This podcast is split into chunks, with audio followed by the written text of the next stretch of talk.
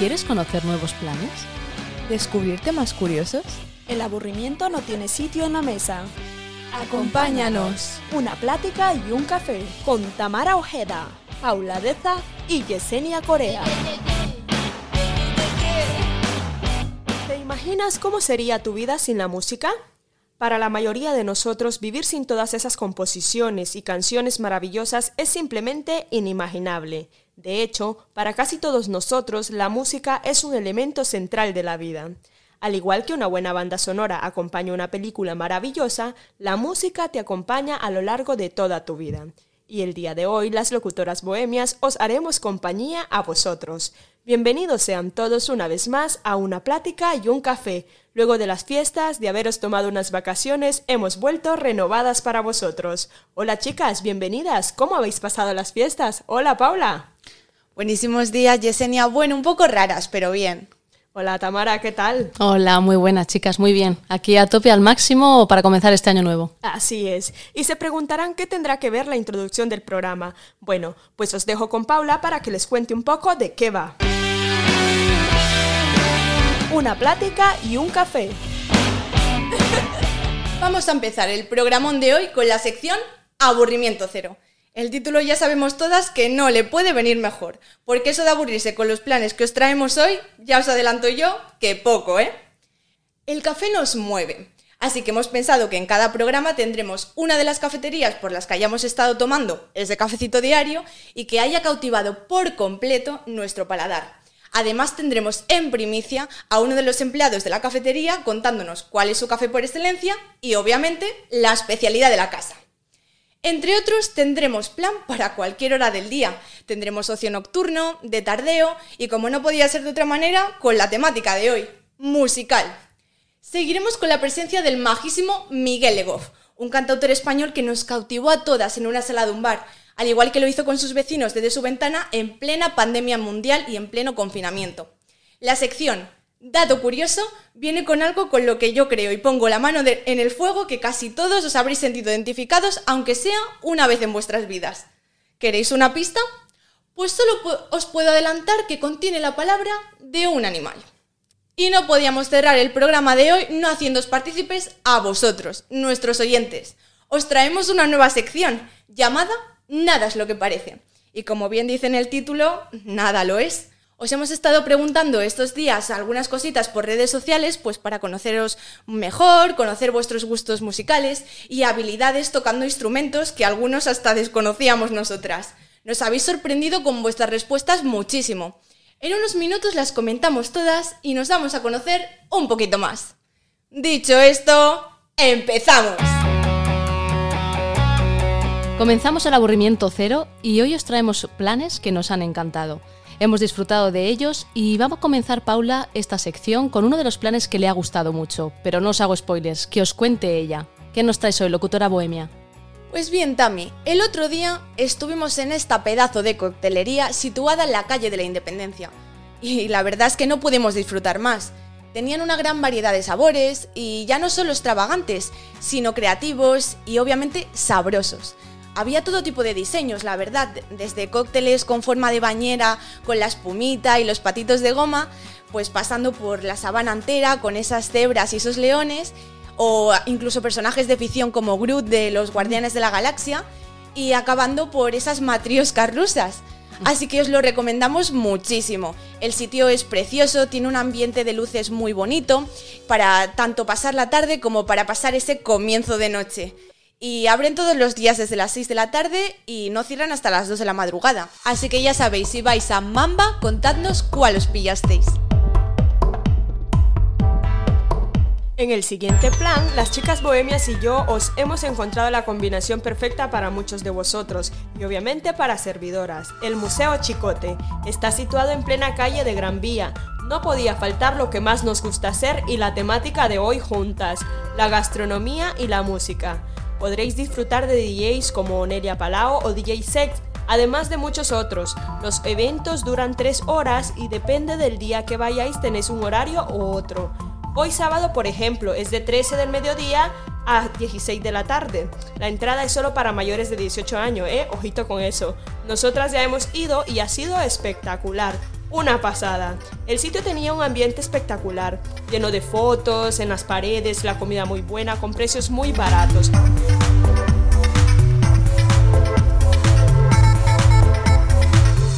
Y ahora vamos con Coco Moca. La cafetería abrió en diciembre de 2019, básicamente en plena pandemia mundial, pero ellos aportaron color y sabor, con sus riquísimos cafés, smoothies, donuts y tartas. La cafetería se encuentra en la Plaza de las Acacias, enfrente del Renfe de Pirámides. Se caracteriza por ser completamente rosa y por sus vibes primaverales, todo lleno de flores y color. Coco Moca es una de las mejores cafeterías de Madrid desde hace ya más de un año. Abren de martes a domingo de 9 de la mañana a 9 de la noche. Y si queréis ver la vida de color de rosa con vuestro café favorito, este es vuestro sitio. Y hablando de cafés, me da curiosidad saber cuál es la especialidad de la casa, el café favorito por parte de sus clientes y su postre estrella para acompañar a ese cafecito. Hemos estado allí con ellos y no nos han dejado con la duda. Nos encontramos aquí en Cocomoca con el gerente de la cafetería y nada, quería preguntarte cuál es el café por excelencia de Cocomoca con el que la gente entra y dice, madre mía, este café me lo tengo que pedir pero ya. Pues tenemos realmente dos, el que son los que más vendemos. El primero es el Black and White Mocha, que es el café de la casa, que es una combinación entre un chocolate negro 100% cacao y un chocolate blanco con vainilla. Ese es el que más vendemos de toda la vida. Y luego tenemos otro que sería el Cookie Love, que es un poco para los más golosos, que es una base de galleta Oreo con el café largo lungo y lo utilizamos con unas chispas de chocolate y, vainilla. Esos son los que vendemos todo el rato. ¿Y con qué lo suelen acompañar? ¿Con qué dulce? Visto que tenéis por aquí varias tartas y que tenéis variedad y se la pide bastantes personas, por lo que he visto. Pues lo que más vendemos, más que tartas inclusive, serían las crepes, que tenemos una receta que son crepes francesas que hacemos y hacemos una torre hacia arriba de siete crepes que hacemos con eh, una crema de avellanas, fresas, plátanos y frutos rojos en la parte de arriba. ¡Ay, qué rico! Y eso es lo que más sacamos, más que tartas inclusive. Pues os lo recomendamos muchísimo, muchísimas gracias por atendernos. A ti, por venir. Así que no lo dudéis, pasaos por Cocomoca. Y para finalizar los planes que os traemos hoy, os queremos hablar de Red Bar, el bar rojo, situado en pleno Malasaña. Tiene todas sus paredes de color rojo, pero destacamos de él su gran variedad de juegos de mesa que tienen, para todas las edades de todos los tiempos. Está situado en la calle San Vicente Ferrer y tiene un menú bastante variado, de hamburguesas, de tartas exquisitas, sobre todo os recomendamos la tarta de queso. Abren de lunes a domingo de 5 de la tarde a 3 de la mañana. Si queréis un plan diferente y disfrutar jugando con vuestros amigos, familias o lo que sea, os lo recomendamos. Chicas, no sé vosotras, pero yo ya quiero ir a hacer todos estos planes y disfrutar de estos planazos, la verdad. Me da demasiada curiosidad saber qué experiencia nueva me llevaré de ellos, así como me da curiosidad conocer el dato curioso de esta semana, Tamara. Así es, Yesenia, y es que lo que os traigo hoy es muy curioso. Seguro que os gusta a todos y os resulta muy familiar. Os tengo que decir que todos tenemos un gusano en la cabeza. Bueno, pero no, no, tranquilos, eh, tranquilos, que no cunda el pánico. Estoy hablando del gusano auditivo o gusano musical. Así es como se conoce al fenómeno que ocurre cuando no podemos sacarnos una canción de la cabeza. Seguro que os ha pasado a todos muchas veces que escucháis una canción y no podéis dejar de cantarla, de tararearla o silbarla a todas horas, y que hagas lo que hagas, te persigue. Pues ahí está, es como si nuestro cerebro se hubiera infectado por un virus musical, todos somos susceptibles de vivir esta experiencia, sin embargo unas personas son más propensas que otras. En los casos más extremos, estas canciones tan pegadizas provocan estrés, desesperación y tienen un gran impacto en la concentración y la calidad del sueño. Hay diversidad de opiniones sobre este fenómeno. Algunos psicólogos creen que se origina porque el cerebro intenta completar una melodía inconclusa. Otros, sin embargo, creen que es una manera de que la mente continúe trabajando mientras está ociosa. El neurólogo Oliver Sacks señaló en su libro Musicofilia que esta situación se produce con melodías simples, repetitivas y con patrones rítmicos. Por ejemplo, temas tan conocidos como Despacito de Luis Fonsi, Malamente de Rosalía o We Are the Champions de Queen son algunos ejemplos de estas canciones que activan a nuestro gusano auditivo. Y si queremos desinfectar nuestro cerebro de estas canciones intrusivas, lo mejor es realizar actividades de estimulación cognitiva y atención, Por ejemplo, puzzles, crucigramas, juegos de memoria o sudokus. Bueno, chicas, comentadme qué os parece este fenómeno. Ay, madre, pues ya me has liado porque ahorita que dijiste despacito, ay, madre, por Dios, esa canción a mí no me salía, pero es que fue toda una temporada. Fue, ¿no, ¿no Sí. os pasó? Y además me acuerdo que la ponían de intercambio en el instituto con ese efecto del fin y madre mía, no me la podía quitar de la cabeza. Tenía yo que ponerme ahí en casa nada más que lleva- llegaba a hacer puzzles y de todo. No, yo ni con puzzle, Ni bueno, es que como no hacía, no hacía puzzles, la verdad, no, no os voy a mentir, pero sí, esa despacito sí, y muchísimas otras, me ha pasado un montón. ¿Y qué pensáis con la Macarena? Ay, no, dale.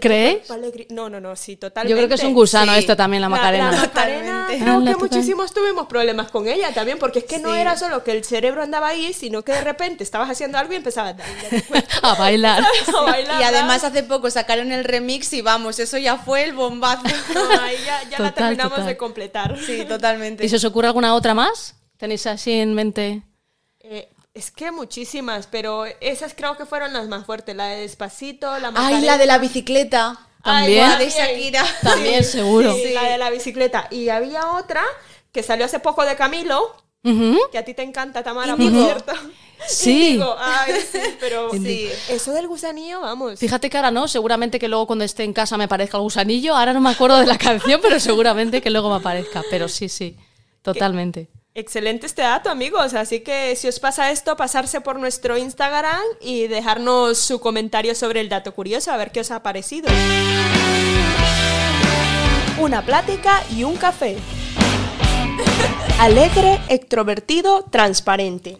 Con un carisma único el cual plasma en cada una de sus composiciones. El día de hoy nos visita en estudio Miguel Legoff, a quien tendremos el placer de entrevistar y con mucha suerte, quien quita, lo escucharemos cantar. Bienvenido Miguel, encantadas de tenerte aquí con nosotros. Igualmente, muchas gracias por esa introducción. Gracias por recibirme. Buena- buenas, Miguel, estamos encantadas de tenerte aquí. Ya sabemos que comenzaste a compartir tu música a raíz de la pandemia, ¿no? Y que hasta entonces eras profesor de música. A mí me gustaría preguntarte cuándo comenzaste a apasionarte por el mundo musical y quién o qué fue lo que te hizo saber que querías dedicarte a ello. Bueno, desde pequeño yo ya escribía canciones estúpido profundas, como hago ahora, y, siempre he estado ligado con la música de manera más o menos autodidacta. Y después de perderme por la vida, como hacemos todos, y probar varios caminos, pues resulta que lo que me daba de comer era lo único que mm, nadie pensó que me iba a dar de comer, que eran los ratos que había estado tocando en mi cuarto la guitarra, el piano. Así que con todo el asunto de la pandemia ya me lancé del todo a la piscina y dije, se acabó, se acabó dar clases y lo que voy a hacer es, tocar, tocar en bares, ¿no? Y forrarme, claro. Tus letras eh, definitivamente son eh, muy originales, tienen demasiada originalidad. Tus letras son como una charla personal de tus vivencias, pensamientos, cuentan algo personal tuyo o hay ficción en tus canciones. ¿Buscas dar algún mensaje para los oyentes en cada una de tus letras? Bueno, tengo una canción que habla sobre un- una, una historia de amor entre un cactus y una piedra pómez, eso es verdad, son personajes reales. Luego hay otra de un huracán deprimido, eso es totalmente real también, conocí a un huracán deprimido. Y luego todo el resto me lo invento. Bueno, también leímos en una entrevista que concediste que algunos de tus referentes son Anti López y Canca, ¿no? Entonces, ¿qué tiene que transmitirte o tener un artista para llegar a ser tu referente o llegar a tu corazón? Bueno, eh, los dos que han nombrado, los tres, eh, es gente muy auténtica porque es que han logrado hacer lo que, lo que les gusta sin traicionar, yo creo que sus, su, mensaje, su, arriesgándose a, no- ser para nada comerciales y a mí eso me inspira mucho. Si te pones, si empiezas a seguir este camino, más vale que hagas lo que realmente te gusta. Entonces, pero cualquier persona auténtica, toque ya sea mm, guitarrista o toque eh, la bandurria, si lo hace de corazón, a mí me inspira mucho. Claro, y es precisamente eso, que no, solo, no solamente compones y cantas, sino que también tocas. Tenemos conocimiento de que sabes tocar el piano, la guitarra, la batería y el saxofón. O sea, son muchos instrumentos. ¿Han sido estos tus compañeros de viaje durante todos estos años? ¿Qué significado tienen para ti? Son mis amigos. Eh, cuando, bueno, yo lo hago todo mal, entonces cuando uno es artista, pues va, tiene que probar distintas cosas a ver si suena la flauta, ¿no? Y, y sí, supongo que tocar muchos instrumentos es una manera de no tocar bien ninguno. Y aparte de eso, también emites muchos sonidos con la, con la boca. Creo que te apoyas bastante de eso. Sí, bueno, hay que, a ver, todo de manera muy amateur, pero, pero son, lo que a mí me entretiene y me divierte, pues lo intento hacer, ¿no? Y yo creo que al final, cuando tú estás en un escenario, si estás disfrutando tú, la gente que te mira está disfrutando también. Claro. Creo que nuestros oyentes estarán encantados de escucharte. ¿Nos podrías deleitar con alguna de tus composiciones? Bueno, justo tengo aquí una guitarra. Anda. Vale, pues voy a cantar una cancioncita que se llama Pobre Diablo, que espero que esté en el segundo disco, a ver si os gusta. Es sobre la infancia del diablo.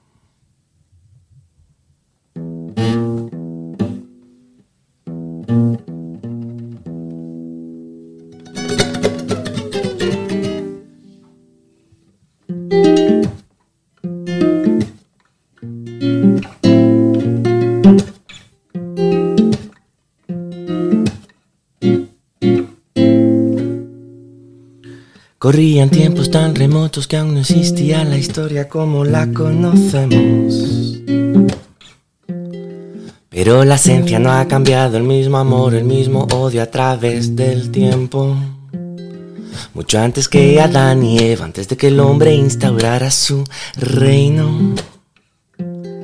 Vais a escuchar la triste historia del niño que nació con la piel roja y coronado con cuernos. Pobre diablo, es solo un pobre diablo. Lo que persigue es el amor, pero no sabe que no puede atraparlo.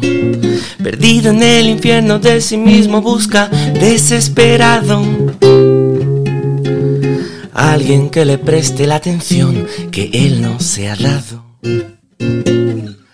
Baltasar era su nombre y aunque parezca mentira, era un niño muy bueno. Un poco raro, muy sensible, muy elegante ya desde pequeño. Y las niñas de su clase decían que Balta era todo un Romeo. Pero los niños se rían de él por tener dos alas rojas como el fuego.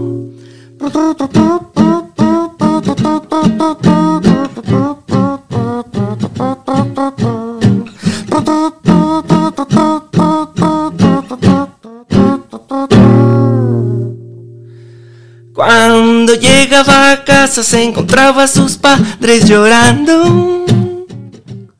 Les oía discutir y se metía en la cama asustado.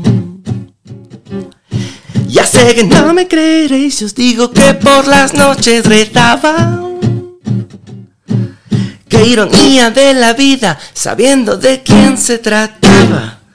Pronto ya no le bastaron los pequeños trapicheos de antaño. Como era listo, vio el filón en un mundo de tentación y de engaños. Montó su propia empresa a base de no responder por sus actos. Y pensaba, hay gente muy desesperada que seguro aceptará un buen pacto.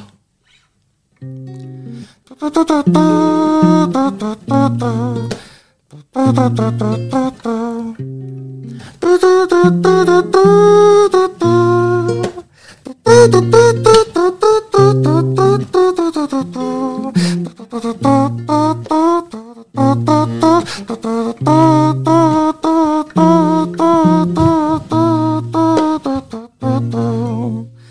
Constantemente insatisfecho, espíritu hambriento de educación emocional que nos aprenden los colegios a estar en paz por dentro.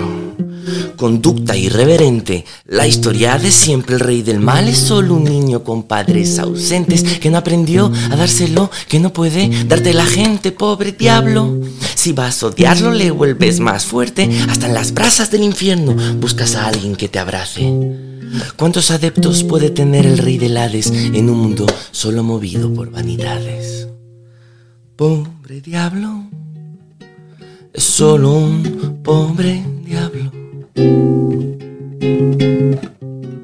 Lo que persigue es el amor, pero no sabe que no puede atraparlo.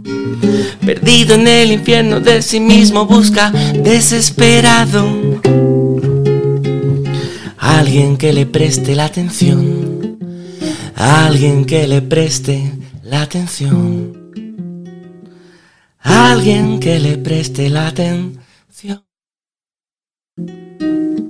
que él no se ha dado. Qué maravilla. Bueno, ahí lo tenéis. Miguel Legov, para quien lo quiera escuchar, eh, tenéis su primer disco en Spotify. Y muchísimas gracias por deleitarnos con esta A vosotras siempre. novedad de tu segundo disco en exclusiva, Pobre Diablo. Fantástico. Espero veros en un concierto. Seguro, Claro. seguro que sí, por supuesto. Yo ya he tenido la oportunidad de estar en uno y os lo vais a pasar brutal.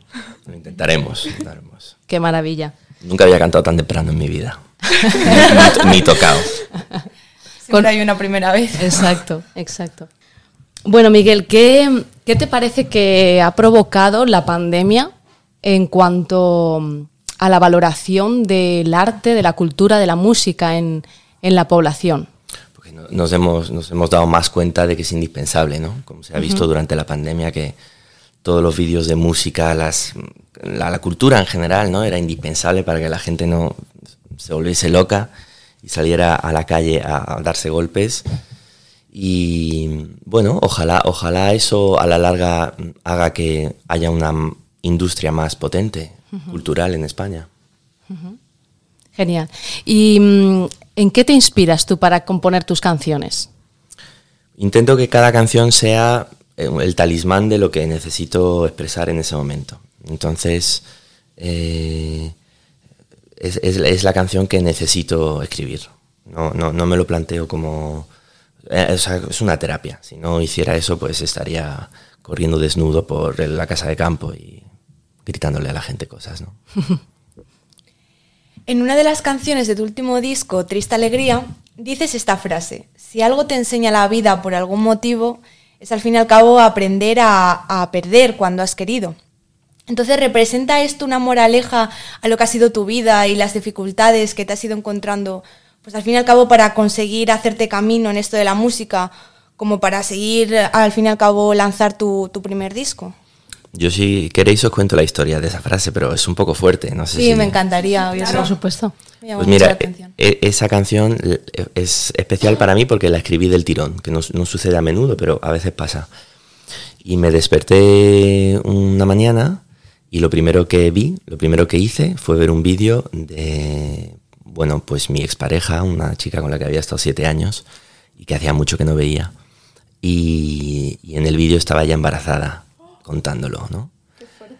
Entonces me produjo una mezcla de emociones fortísimas, una mezcla entre una alegría inmensa por ella, pero también una tristeza porque nosotros tuvimos dos intentos, que resultaron ser dos abortos. Entonces me levanté de la cama, cogí el lápiz y la guitarra y salió triste alegría del tirón. Así que qué bien, ¿no? Tener la música para poder... Expresar, todo lo que Me cosas. pareció una canción preciosa con mucho fondo y por eso quería preguntarte por esta frase, que sabía que iba a tener mucha historia detrás. Mm, Pues gracias, sí, la tiene, la tiene. Nos hemos escuchado todas las canciones del disco y por eso hemos destacado muchas cosas sobre él. ¿Cuál es la canción que más significado tiene para ti y por qué? Bueno, mm, en esta cosa supongo que pasa como en el amor, ¿no? La, la primera siempre es muy importante.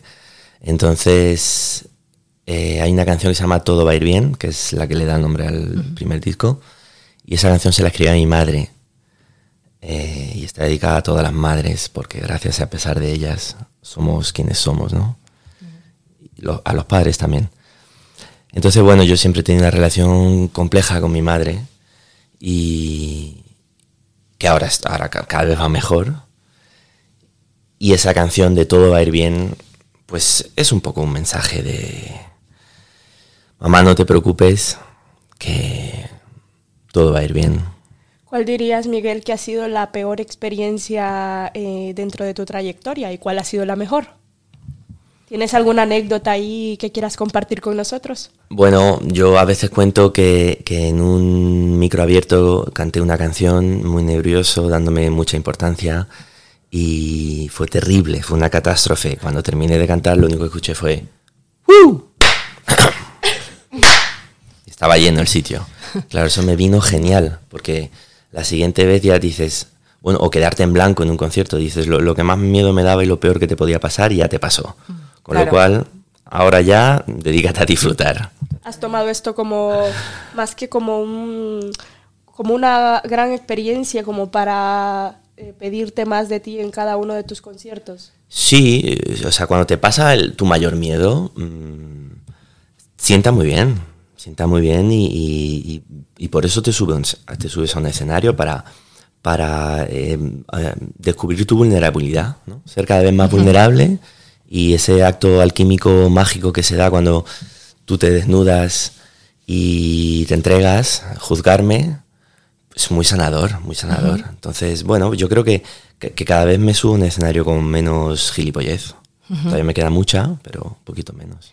Y hablando de subirte a un escenario, Miguel, cuéntanos, ¿tienes algún tipo de ritual para esos miedos escénicos que existen? Bueno, la verdad es que eh, doy tres vueltas sobre mí mismo, me tiro sal por el hombro izquierdo y escupo al norte. Muy bien. Eso me suele funcionar. Si no me funciona eso, lo que hago es trabajar mucho las canciones. Y ha- hace mucho me pintaba un 13 en el brazo, siempre que salía a un escenario. Un 13 por ¿Un 13. Sí, pues no sé, una relación especial con ese número. Me gusta el número 13, luego descubrí que significaba Sí. transformación, muerte, yo no tenía ni idea, simplemente me gustaba. Y de vez en cuando todavía lo hago. Mira qué bien. Mm. Y bueno, pues eh, para los que nos están escuchando y seguramente que hay jóvenes talentos, también artistas ahí detrás de, del- de la radio, ¿qué les dirías? Consejos. Eso es como la pregunta que se le hace a alguien que tiene mucho más recorrido que yo. Y Seguro alguien, que tienes alguien algo que aportar. alguien consagrado. Yo, yo soy un gran defensor de, de no tener miedo, de hacer lo que te gusta. Y yo sé que es casi un cliché, pero eh, funciona. O sea, si tú haces lo que te gusta y apuestas por ello, eh, empiezan a pasar cosas. Entonces, Completamente de acuerdo. adelante, o sea, adelante. Ha- Haz lo que, dile a todo el mundo que sí, a lo que, a los consejos que te den y luego haz lo que te dé la gana. Exacto. Miguel, de verdad, muchísimas gracias por haber asistido hoy y pasado este ratito tan agradable con nosotras. Esperamos verte pronto por los escenarios, pero antes queremos que te conozca la gente, nuestros oyentes, y por eso eh, queríamos pedirte que nos contases y dijeses a todos tus redes sociales para que te puedan escuchar, escuchar tus canciones, tanto en Spotify como en Instagram, y bueno, donde lo puedan hacer. Yo tengo una relación de amor-odio intensa con las redes sociales, que tira más hacia el odio, porque esta, esta cultura del me gusta y no me gusta, ¿no? es tan... Es Sí. tan Superficial. y, y muy parcial, porque tenemos que trascender lo que nos gusta y lo que no nos gusta. Hay veces que no te gusta algo y es lo que necesitas, ¿no? Te sienta, te sienta bien que no te guste. Entonces, bueno, eh, os voy a decir mis redes, espero que no os gusten o que os gusten o, o más, o más allá. Yo tengo Miguel Legoff con mi apellido que- y que es el Instagram y, y poco más en realidad. Miguel Legoff. ¿YouTube? YouTube hay un hay un canal de la distribuidora donde están las canciones. Que también, bueno, buscando el título de las canciones o Miguel Legoff también se encuentra, pero no lo llevo yo. ¿Y escucharte en Spotify pueden o en alguna plataforma más? Sí, sí, bueno, cuando salió el disco se, se publicó en todas las plataformas, que no sé qué significa eso, pero desde luego está en Spotify, eh, todo va a ir bien, Miguel Legoff. Genial. Pues muchísimas gracias. A vosotras, desde luego. Encantadas de haberte tenido con nosotros, Miguel. Muchísimas gracias, de verdad. No, siempre, gracias. siempre a vosotras, gracias por recibirme. ¿Quieres conocer nuevos planes? ¿Descubrir temas curiosos? El aburrimiento no tiene sitio en la mesa. Acompáñanos. Una plática y un café con Tamara Ojeda, Paula Deza y Yesenia Corea. Y para dar inicio a este espacio en donde queremos conoceros un poco más, esta semana realizamos un sinnúmero de encuestas en nuestras redes sociales sobre la temática de esta edición del programa. Y vaya que nos ha alegrado mucho la participación que habéis tenido en las diferentes encuestas y preguntas que os hicimos. Queremos recalcar que nos sorprendimos demasiado con vuestros gustos musicales. Nos mola conocer que las personas que nos siguen y nos escuchan tienen tan buen gusto musical. Y las variedades de gustos que tenéis, porque las votaciones han estado ahí, ahí muy, Muy reñidas. muy reñidas. Otras han sido muy claras, pero yo sobre todo, eh, y haciendo, o sea, le viene muy bien estas secciones Nada es lo que parece. Y totalmente, la pregunta que hemos lanzado sobre si os gusta la música, pues aquí esta me ha sorprendido muchísimo porque curiosamente hay un 6% que votó que no le gusta la música. Claro, es increíble. Porque Entonces- ¿quién, quién va a pensar que hay alguien en este planeta que no le guste la música? Claro, ¿cómo se puede concebir una vida sin música? Pero Sí. bueno, ahí está, el 6% votó que no le gusta, luego el 94% sí, le gusta la música. ¿Y qué preferirán al fin y al cabo nuestros oyentes en cuanto al tipo de música que escuchan? También preguntamos si la preferían en inglés o en español. Y bueno, pues ha estado la cosa ahí reñida, ¿eh? El 53% votó que prefiere la música en inglés y el 47% en español. Ya, ya, claro. Y como les dije, las votaciones estuvieron totalmente reñidas. Pero, ¿qué pasa con nuestros oyentes? ¿Prefieren cantar o tocar? Porque también lanzamos esa encuesta. Sí. Y bueno, que en, la- en las respuestas también estuvieron muy, muy reñidas, pero también están otros muy concretos que sabemos que no se nos da el cantar y prefieren. Mm, no. y otros Sí, que tampoco luego. al tocar. Desde luego. O, las, o otras personas que prefieren las dos. Exacto. Como yo. Ah, mira, pues Pues, claro, oye, así es. Y otros, eh, sí, eh, nacimos con los dos pies izquierdos para tocar, para cantar, bueno, como es mi caso, por ejemplo. Pero bueno, eh, también preguntamos y el 61% de los votantes dice que toca algún instrumento. Curioso, ¿eh? O sea, que tenemos a nuestros seguidores eh, hay muy, Sí. muy artistas y el 39% pues que no tocan todavía, pero bueno, seguramente que se Ahí- lancen. A ver si algún día traemos a algún oyente para que toque algo aquí Ah, en la sí. radio. Pues sí, sí, a ver si nos estáis escuchando alguno que quiera animarse, ahí, ponerse en contacto con nosotras. Sí, ahí la verdad que se aplicó lo del título, nada es lo que parece, porque nos sorprendieron un montón con sus respuestas. Entonces, ¿dijiste cuánto fue el porcentaje de que dijeron que, se, que sabían tocar algún instrumento? Pues bastante grande, Yesenia. El 61% eh, tocan un instrumento y de ese 61 eh, pues gana el piano. Está ahí muy reñido con la guitarra, entre guitarra y piano, pero gana el piano. Yo me impacté un poco con eso, porque yo pensé que preferían eh, la guitarra. Y al ver la- la- las respuestas iba subiendo. Primero, las primeras votaciones fueron guitarra, guitarra, pero luego el piano dio una remontada y todos piano, piano, piano. Sí, también Curioso. la verdad que nos sorprendió porque, bueno, hubo gente que no votó ni piano ni guitarra y decían que pues votaban ot- otros instrumentos como lo podían ser, como podían ser el triángulo, la caja china, el mirlitón, el ukelele, la batería o el clarinete. ¿Conocéis todos estos instrumentos, chicas? Porque ahora mismo a mí no me suena el, el mirlitón. ¿Lo conocéis vosotras? Pues es que Yesenia, a mí, curiosamente, yo tuve que, que ir a mirar a ver lo que era porque sí que me sorprendió bastante. Y de hecho lo llaman también el mirlitón, como pito de chapa, pito de caña, Ah, la turuta, el casú, casú, supongo que se Casú me pronuncia. suena muy raro. O flauta de bulbo. Anda, anda, ya. Ahora sí que me suena, pero claro, yo lo conocía como pito de caña, aunque lleva su técnica también para sonarlo, ¿eh? Pero bueno, siguiendo con las encuestas, hay un dato muy importante que preguntamos y era que si la música les relajaba o no les generaba nada. Y el 100% de las personas que votaron eligieron la opción de que les relajaba. Bueno, esto no me Esto sorprende, no. esto sí, Sí. me hubiera impactado más un poco si hubieran puesto que no, que no Sí. les generaba nada. Yo los apoyo, porque a mí la música también me relaja, aunque pienso que tiene mucho que ver el tipo de música y en el momento en que la Exacto. escuchemos también. Sí. Exacto. Y por eso pues hicimos algunas encuestas para ver qué género musical pues os gustaba más, ¿no? Y entonces eh, dividimos eh, los diferentes géneros. Como varias categorías. Sí, en varias categorías. Así que bueno, empezamos poniendo una encuesta de pop o rock. Y bueno, prefirieron la mayoría el pop con un 68% y luego se quedó el rock en un 32%. Luego pusimos algo más bailable con esa bachatita y esa salsa y ganó la bachata con un ses- 63% y luego estuvo la salsa con un 37%. Yo ahí pensé que iba a ganar la, la salsa, ¿eh? Sí. Sí. Totalmente. Yo pensaba que era más eh, concepto de salsa, sí. A mí me de- dolió esa Pero- respuesta, porque yo soy de salsa. Ya. De Es que salsa. sabes qué pasa, que ahora la bachata con ese Romeo Santos Claro. y demás, pues se ha puesto muy de moda entre los jóvenes. Claro. Claro, eso, eso tiene mucho que ver. Sí. Luego está eh, Banda y Merengue, que ganó la primera con un 60% y la segunda se quedó el merengue en Sí. un 40%. Y también entre clásica o blues, así algo más chill ahora, y entonces ganó el blues con un 65% y se quedó ahí la pobre música clásica con un 35%. Yo tendré que buscar el- eh, alguna música como blues porque Sí. no ahora mismo no me suena nada. Yo es que soy más de clásica, me gusta la Ah, clásica. Depende también. qué clásicas. Sí. Yo también. Sí, Está yo muy bien. también, así música instrumental para relajarme o estudiar está muy bien. ¿Qué otros duelos pusimos? Luego tenemos entre jazz y metal y la verdad que ganó ahí el, el jazz con un 83% y el pobre metal se quedó solo con un 17%. Yo creo que fue el, el porcentaje más bajito. Ahí Sí. seguro que, no invita, que nuestro invitado especial votó. Ahí seguro, seguro. No tenemos oyentes ahí de rockeritos de No. metal, la verdad. Claro, claro, las encuestas estuvieron bastante reñidas, chicas.